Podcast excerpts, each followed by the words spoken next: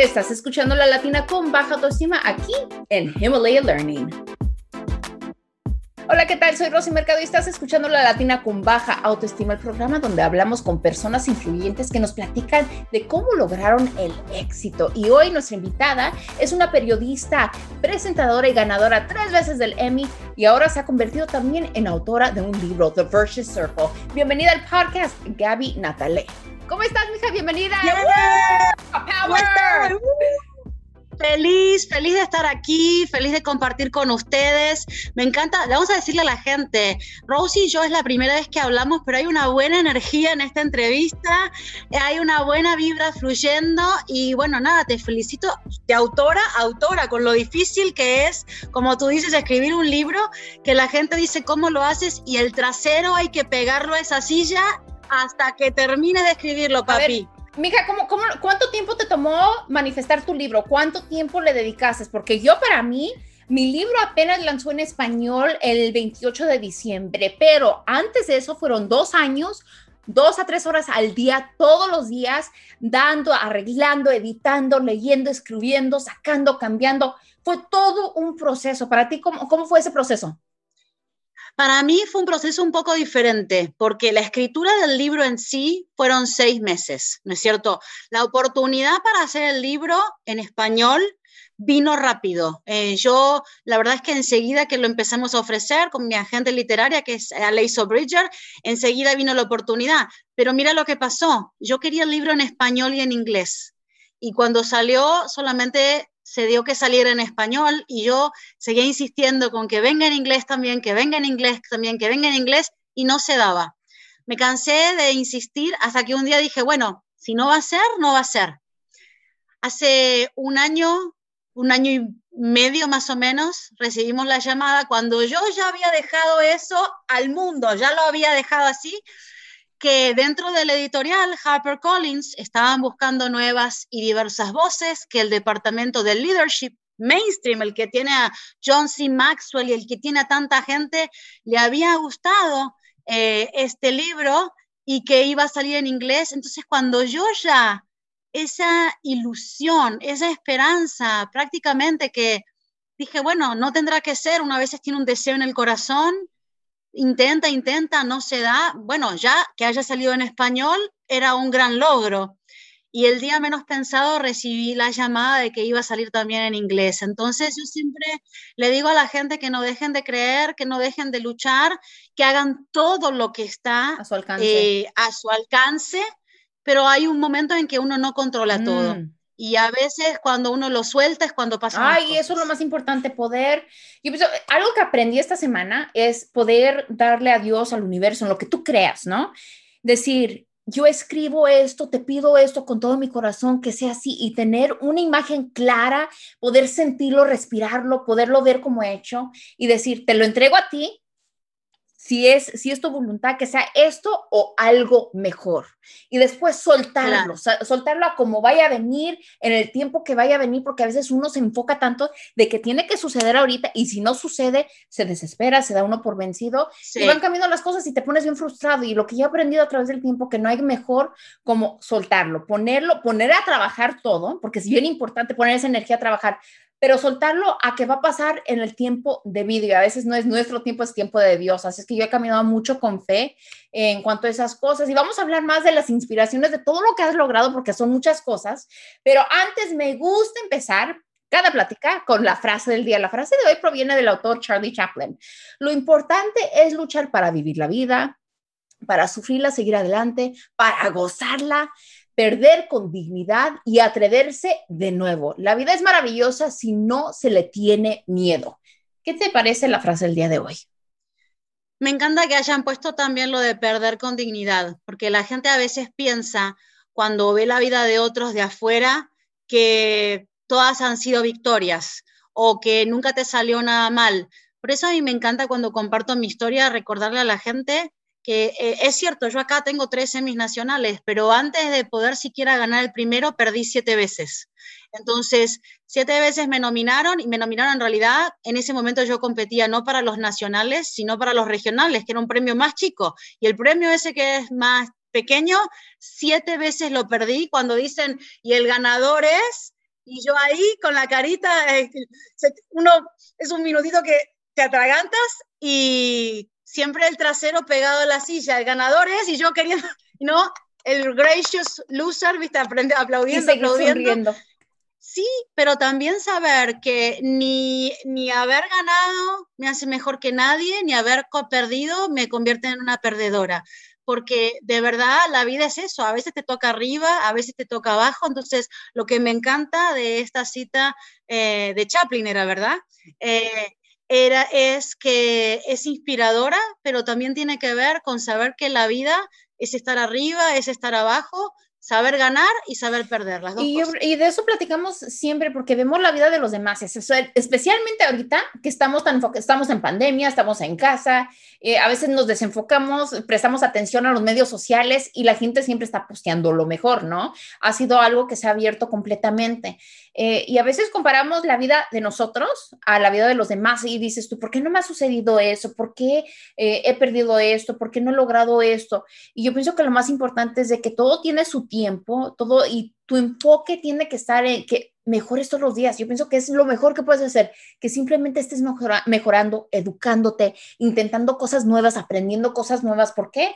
Porque eso te, llega, te lleva a abrir puertas nuevas. ¿Qué te ha enseñado a ti la pandemia en estos tiempos? ¿Has logrado ganar premios? ¿Eres autora? O sea, ¿qué es la enseñanza más grande que llevas dentro de todo esto? Bueno, te voy a ser uh, sincera al mil por ciento.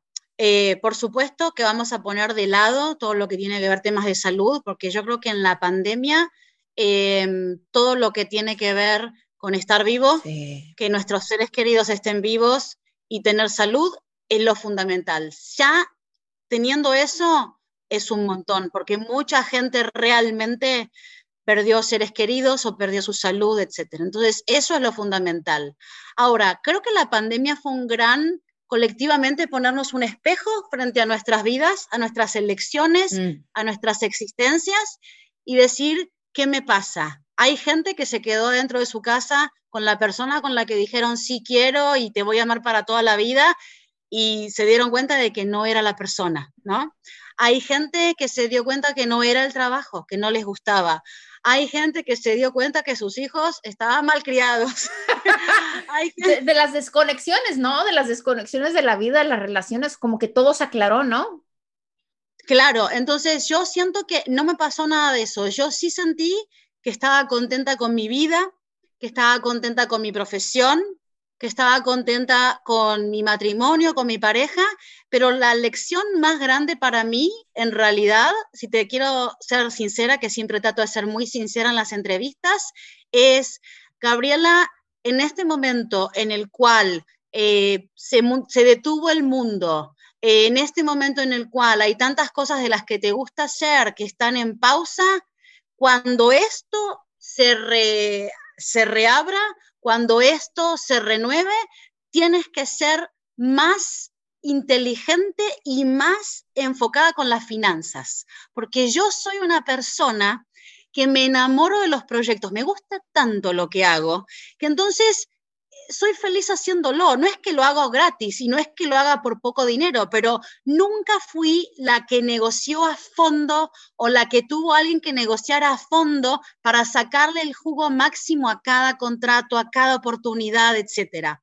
Entonces, si yo me pregunté a mí misma, si viene otra, ojalá no venga nunca más una pandemia, ¿no? Dicen los especialistas que estas son cosas que van y vienen, pero si viniera de acá a cinco años, te lo pregunto a ti, Rosy, se lo pregunto a toda la gente, si de acá a cinco años viene coronavirus 27, no sé, el que, el que venga, el que se llame, ¿qué cambiarías de tu vida para que no te encuentre en el mismo lugar? Y la respuesta para mí era, no cambiaría de pareja, no cambiaría de profesión, no cambiaría de ser emprendedora, no cambiaría, o sea, tuve hábitos de salud bastante saludables dentro de todo, sí cambiaría que me gustaría que me encuentre siendo más sabia en cuanto a las finanzas, porque cada oportunidad vale. Claro que sí, yo pienso que es bien importante y creo que también las personas se dieron cuenta de las finanzas, ¿no? De los ahorros, de los mal gastos, de... Eh, nos dimos cuenta colectivamente de muchas cosas en diferentes áreas de nuestra vida, lo que nos ponen en, en, esto, dices que te encanta tu carrera, que, eso no lo cambiarías. Y bueno, has ganado Emmys, has, has, tenido una trayectoria dentro de todo esto. Cuando tú has entrevistado a tantas personas exitosas en tu carrera, ¿qué es lo que encuentras en común con cada, con cada entrevista? Te lo pregunto porque yo me acuerdo ver una entrevista con Oprah Winfrey y dice que cada vez que terminaba una entrevista, siempre terminaba la entrevista lo hice bien, siempre preguntando, ¿lo hice bien? ¿Te hace falta algo?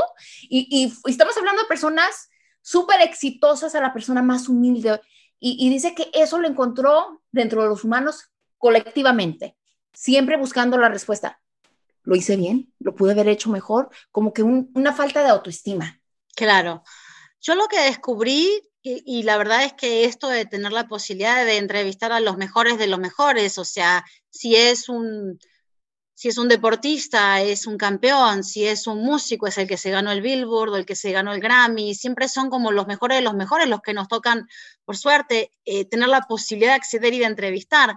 Em, yo un día me pregunté, pero toda esta gente increíble que ha logrado tan, cosas tan impresionantes, ¿qué tienen en común? O sea, diferentes profesiones, diferentes nacionalidades, diferentes edades, todo diferente, pero algo tienen en común, que ellos se separaron del resto, llegaron a la cima de lo que ellos hacen. Y eso es lo que yo llamo el círculo virtuoso. De ahí viene el título del libro, eh, que es, en realidad el círculo virtuoso vive en, en todos nosotros. Es un círculo que tiene siete arquetipos. Imagínate siete energías que están adentro de todos nosotros. Una, y quiero que todo el mundo se ponga a pensar en sus vidas. Una, Rosy, es el soñador. ¿Quién no tiene un soñador adentro que está visualizando? Tú visualizaste este podcast. Un día te levantaste y dijiste, ¡Ah, qué lindo sería tener un podcast. Lo visualizaste. El siguiente es el arquitecto, que es el que planea. Planeaste, ¿cómo hago para hacer este podcast? El tercero es el hacedor, que es el que ejecuta. ¿Cuánta gente, Rosy, no sueña, no planea, pero se quedó ahí trabada? El hacedor, por eso es una herramienta para conocerte. Luego, cuando empiezas a ejecutar tu sueño o tu proyecto, con cada podcast te va a ir saliendo mejor. Eres el aprendiz, el que va perfeccionando lo que está haciendo, porque toda la gente que yo entrevisté, Rosie, no llegaron a la cima haciendo mal las cosas. Cada vez se fueron perfeccionando. Eran perseverantes, por eso yo ahí le llamo el guerrero también es otro. Y, así cada uno son siete. Y el último es el líder. Y el líder para mí es tan importante porque hay tanta gente que logra sus, sus objetivos, eh, y yo los llamo los campeones, pero no toda la gente que logra sus objetivos se convierte en líder, porque para mí el líder es el que usa sus logros para que este mundo sea un lugar mejor. Por eso yo le pregunto a todos los que logran sus objetivos, campeón, ¿para qué estás usando tus logros? Si vos vas a usar, Rosie, como estás haciendo, todo lo que aprendiste, todo lo que superaste, todo lo que eh, atravesaste en esta vida para pasar el batón, como dicen en inglés, para pasar la vara a alguien más, para enseñarles, para ser generosa con tu conocimiento, con tu experiencia de vida, ahí está el líder que vive dentro de todos nosotros y que para mí no es ni un millón de seguidores ni diez millones de seguidores, porque hay gente que te enseña con el ejemplo y solo tiene sus hijos de plataforma. Y qué importante es, qué importante es ese impacto que ellos como líderes, como padres, como un maestro, como lo que sea, en el día a día educando con el ejemplo, nos dan. Mm. ¿Por qué crees que todos están tan obsesionados con lo que es el éxito y no el trabajo? Porque hay mucho trabajo que se lleva en lograr el éxito, pero las personas quieren automáticamente el éxito. ¿Por qué crees que hay tanta obsesión dentro de eso?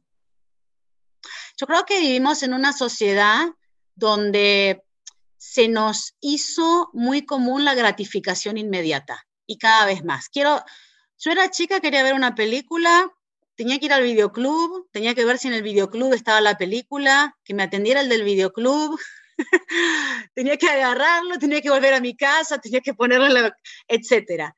Ahora quiero ver una película, aprieto tres botones, está la película. No tiene nada de malo, está buenísimo el convenience.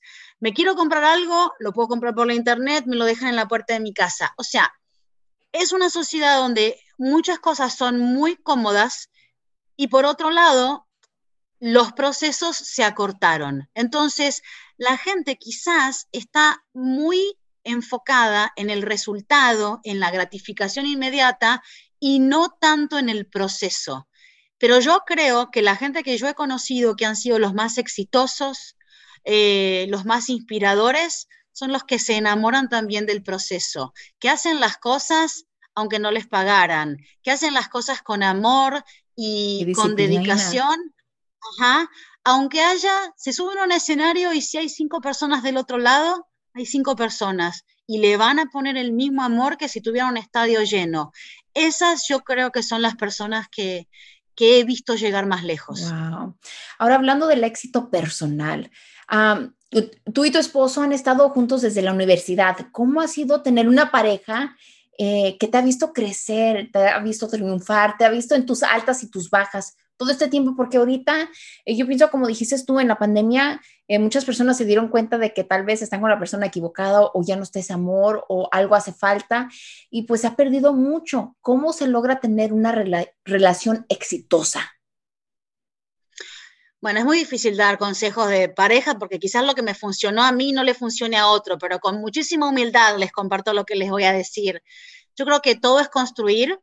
Creo que primero de todo uno tiene que estar en un buen lugar. Uno no puede elegir una pareja para tapar un agujero, para tapar el agujero de la soledad, para tapar el agujero de las finanzas, para tapar el agujero de no quiero vivir más con mis papás y dónde voy a vivir, entonces me agarro a este o a esta que viven solos. No se puede agarrar una. Si tú te agarras una pareja para tapar un agujero, luego el agujero va a estar en el vínculo, ¿no es cierto? Porque elegiste a esa persona por los motivos equivocados. Entonces, primero es estar bien yo y no tenerle miedo a la soledad, no elegir a alguien porque no soporto más estar solo. Me gusto, me gusta estar conmigo mismo, qué lindo compartir con el otro. Si los dos empiezan desde ese lugar, es mucho más fácil. Eh, luego, creo que construir el vínculo, porque mucha gente dice que hay con los años las relaciones se ponen peor o con los años te vas a amar menos o te toleras menos. Si los amigos de toda la vida son los que uno a veces más lleva en el corazón, porque son los amigos que te vieron que te vieron en la primera borrachera, son los amigos que te vieron en el mal de amor, y esos amigos que te acompañaron tanto. ¿Por qué en el mundo romántico no va a ser así? Que el amor yo soy muy romántica. yo también, eh, yo también, pienso que ese elemento, es algo tan bonito que se ha perdido. Sí, no sé si se perdió o si quizás eh, eh, al principio que hay un problema sentimos que es muy difícil o que la persona está fallada. Todos estamos fallados de una manera u otra, en el sentido de que todos venimos a una pareja con nuestras inseguridades, todos venimos a nuestra pareja con un día que tenemos mal humor, todos venimos con nuestros tics, todos venimos, pero si yo me voy a poner en juez del otro, obviamente no estoy diciendo que te aguantes que te peguen, que te aguantes que te falten el respeto, estamos hablando desde un marco de respeto, ¿no? Pero si yo vengo desde tonterías, si yo estornudo, que la verdad yo estornudo y pego un grito, ¡ah! ¿No es cierto? Capaz voy a una primera cita y un tipo viene conmigo a la primera cita y dice, está loca, ¿cómo estornuda? ya me descartó porque grito. Y sí, grito cuando estornudo, pero bueno, cada persona tiene diferentes cosas y esto es algo muy chiquito, pero creo que hay que fijarse en lo que es importante del otro, si te parece una persona de buen corazón, si es una persona que se alegra cuando te pasa algo bonito. No todo el mundo se alegra cuando te pasa algo bonito. Eh, tiene que ser tu aliado o tu aliada, ¿no es cierto? Y yo creo que esas son las cosas importantes, además de que te resulte atractivo, además de que te den ganas de arrancarle la ropa de vez en cuando, además de todo, todo eso. El tiempo. Sí, exacto. Pero además de eso, para tener un nivel de conexión que vaya más allá y, poder tener las charlas honestas que van a hacer que ese vínculo siga creciendo. Y aparte el apoyo, ¿qué me platicas del apoyo, de tener el apoyo de tu pareja, de poder seguir soñando como mujer, como tu propia identidad, como tu propia persona, seguir soñando, seguir logrando? Porque siento yo que es algo tan importante también para poder lograr una relación saludable, poder apoyar a tu pareja, pero también recibir ese apoyo. Sí, tiene que ser una persona que mm, que te entienda que te acepte y que te ame por como tú eres. Yo soy una mujer que soy, amo mi libertad, Rosie. Yo soy una persona muy independiente, yo viajo sola, eh, me encanta crear, tengo mi propia identidad, mi propia opinión, pero mira, desde la primera vez que estuvimos juntos, la primera noche que estuvimos juntos con mi marido, me acuerdo que él me miró y me dijo, hay algo que me gusta mucho de ti y es tu libertad. Y yo nunca voy a ir en contra de eso terminó de decir eso, chao, dije, este no lo largo nunca más. a este no lo agarro. nunca más lo suelto. Pero, eh, y, cumplió su palabra, de verdad, porque eh, nunca fue alguien que quiso cortar mis alas. Y yo creo que esa ha sido una de las claves para mí, porque si yo estuviera con alguien que me está reclamando, uy, todo el tiempo que estás trabajando, o uy, todo el tiempo que estás viajando, o uy, no me pusiste atención este día, o que me hiciera planteos con esas cosas, eh, sería muy difícil para mí estar en un vínculo así, porque a mí me hace muy, pero muy feliz hacer las cosas que hago. Y creo que si alguien te está reclamando o exigiendo que dejes de hacer lo que te hace feliz, no te está queriendo bien. es momento de decir, hmm, necesito rehablar, eh, eh, I need to reevaluate the situation, realmente ver si eso es una relación que va a, va a ser para ti para largo plazo, porque una relación, o sea, hay que ver los valores, hay que ver cómo, en dónde está uno en ese punto de vida. ¿Tú crees que existe el éxito profesional y éxito personal? Porque hay muchas personas que dicen, en estos tiempos especialmente, si tengo una carrera exitosa, no tengo tiempo para el amor. Eso no existe, o sea, no puedo tener las dos cosas. ¿Qué opinas sobre eso? Yo creo que muchas veces nos dicen, el que tiene éxito en el amor no tiene éxito en el juego, en el casino, y la que es bonita no es inteligente, y la que trabaja no es buena madre. Yo hace mucho tiempo que aprendí a reemplazar el O por el I. Entonces, puede ser bonita y también inteligente, puede ser trabajadora y también buena madre, puedes tener... Eh, satisfacciones en tu trabajo y también en el amor. Em, pero claro, van a haber momentos, Rosie, mm, en especial si uno quiere crecer en su carrera o si uno es emprendedor, que siempre ser emprendedor te requiere un, un compromiso muy fuerte, ¿no es cierto?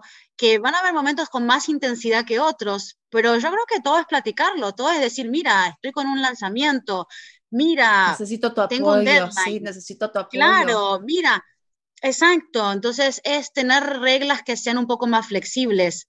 A mí me ha pasado, yo estuve un año y un mes a la distancia con mi marido. Wow. Eh, al principio de la relación. En el medio nos casamos, nos veíamos cada tres meses porque vivíamos en diferentes países y sabíamos que eso era lo que teníamos que hacer para poder volver a vivir juntos, pero esta vez en Estados Unidos. Y fue un plan que tuvimos que ejecutar eh, y salió bien, por suerte. Pero por eso te digo, todo es cuestión de los acuerdos que uno tenga con uno mismo y con su pareja. Eh, y mientras todos seamos flexibles y que querramos lo mejor para el otro, creo que todo se puede hacer. yo pienso que lo que es para ti es para ti, ¿no? Y yo pienso que muchas personas se, se, preocupan de que si no, que tal vez que así pasa esto. O sea, lo que, lo que es destinado para ti es para ti. Yo pienso que tenemos que no preocuparnos tanto en cuanto a lo que viene siendo el amor, porque a veces como mujeres ya tengo que estar casada para cierta edad, ya tengo que tener este logro. Y yo pienso que cada persona tiene su temporada. O sea, tenemos que aprender a gozar el presente, el momento en lo que estamos enfocadas, querernos un poquito más, ver qué, no, qué es lo que nos hace feliz, porque esa energía se transmite y vas atrayendo otro tipo de personas a tu vida, ¿no? Sí, aparte que para alguna gente siempre vas a estar en falta. Si estás soltera porque no estás de novia, si estás de novia porque no estás casada, si estás casada porque no tuviste hijo, si tuviste hijo porque no le diste el hermanito, y si le diste el hermanito porque no es el abanderado o el mejor de la clase, siempre hay siempre algo. Hay algo, ¿verdad? Siempre hay algo, siempre hay una crítica, pero yo pienso que lo mejor es poder aprender a decir, la gente siempre va a hablar qué es lo que me hace feliz a mí como ser humano y, de ahí partir. Aquí, Gaby, haremos algo que nos gusta llamar los aprendizajes de Rosy, donde hablamos de un momento de adversidad que nos empujó hacia adelante. ¿Qué te empujó hacia adelante y qué fue la lección que aprendiste? Bueno, eh, en el año 2001 estaba desempleada en Argentina, había 20% de desempleo. Eh, y yo pensé, porque nadie me llamaba para trabajar realmente, no tenía mi primera oportunidad en los medios, y pensé que de verdad no iba a poder trabajar en medios de comunicación. Un día estaba así como muy triste en mi casa mirando la televisión, puse un show de la tarde y me distraje. La presentadora era tan magnífica que me hizo olvidarme de mis dramas y yo me empecé a reír aunque estaba deprimida. Y le dije a mi novio, el que hoy es mi marido, así, distraída, miren lo que es eso, en mi próxima vida yo quiero trabajar en medios de comunicación.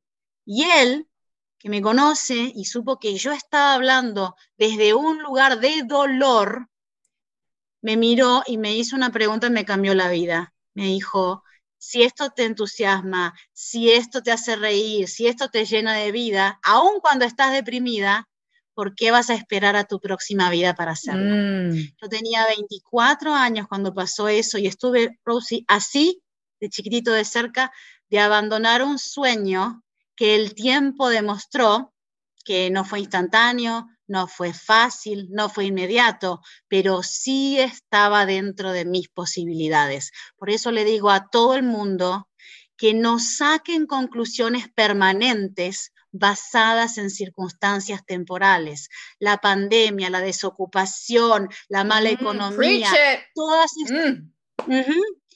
todas estas cosas que a veces nos agobian, hay que recordar que son temporales. Pero si tú te dices a ti mismo, como yo casi me dije a mí mismo, yo no la voy a hacer como periodista, yo no la voy a hacer trabajando en medios, tú solita estás abandonando prematuramente un sueño que puede ser para ti. Por eso le digo muchas veces a la gente que haga eso. Hay que declarar nuestras verdades, hay que declarar que nuestros sueños van a suceder y, entregarlos y hacer el trabajo, ir buscando oportunidades, tocar puertas. Yo pienso que es tan importante mantenernos inspirados y no darnos por vencido en algo que tal vez a la vuelta va a suceder.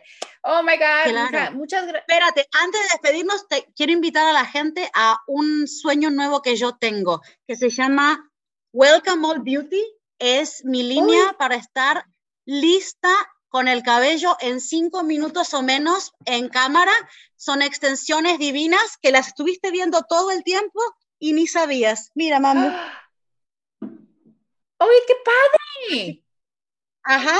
Entonces, en cinco minutos te los pones, ya viene prepeinado, porque las mujeres, señores, estamos muy ocupadas. No tenemos tiempo de todo el día pasárnosla frente al espejo, peinando, peinando, peinando. Entonces, tienen un montón de diferentes opciones. Hoy me hice esta, que es de trenzas. Ay, qué bonito, pero ni parece que, mira, ¿me dejaste? Ah. qué bonito, ni me hubiera imaginado que fue una extensión. Exactamente, y lo inventé porque yo me di cuenta que me estaba pasando mucho tiempo haciéndome el cabello hice la investigación, las mujeres alrededor del mundo se pasan de 3 a 5 horas por semana haciéndose el cabello. Entonces dije, necesito productos y estuve dos años en desarrollo. Mira qué lindo el packaging qué bonito. y todo. En esta bolsita. Eh, y ahora tengo unas dos, tres horas más para mí, para mis sueños o para hacer deporte o para lo que yo, para dormir, para lo que yo quiera, que antes se las dedicaba a estar haciéndome el mm, cabello. ¿Y más o menos cuál es el, precio de las extensiones, más o menos?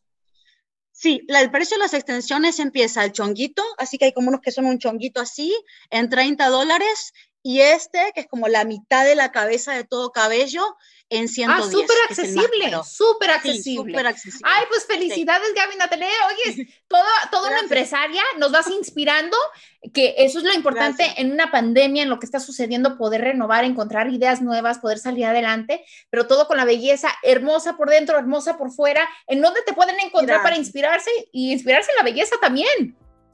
Claro, bueno, las extensiones es welcomeallbeauty.com, welcomeallbeauty.com. Eh, mi página gabinatale.com y en redes sociales arroba gabinatale o arroba welcome. A ver, y enséñanos tu libro una vez más, la portada hermosa que tienes por claro allí. Que sí, y el libro. Para que se inspiren, se inspiren, The Virtuous Circle, para que se inspiren y puedan aprender más, porque en estos tiempos hay que educarnos, hay que seguir adelante, perseverantes detrás de nuestros sueños, no darnos por vencidos y no quedarnos nomás con el plan, sino ser un arquitecto y llevar a cabo nuestros sueños. ¿Qué te parece? Rosie, te auguro todo lo mejor. Tienes una hermosa vibra hermoso tu espacio, se nota que estás trabajando con muchísimo amor. Te felicito por tu libro, que es un gran logro. Y nada, siento que estamos viendo solo el comienzo de un largo Amén. camino. Mm, te mando un beso. Gracias, Gaby. Si quieres saber más sobre mi camino, asegúrate de leer mi libro La Latina con Baja Autoestima, disponible en inglés y español a través de HarperCollins y HarperOne. Puedes encontrar el enlace para comprar mi libro en la descripción del programa, donde sea que estés escuchando este podcast. Gracias por escuchar La Latina con Baja Autoestima, un podcast de Himalaya Learning.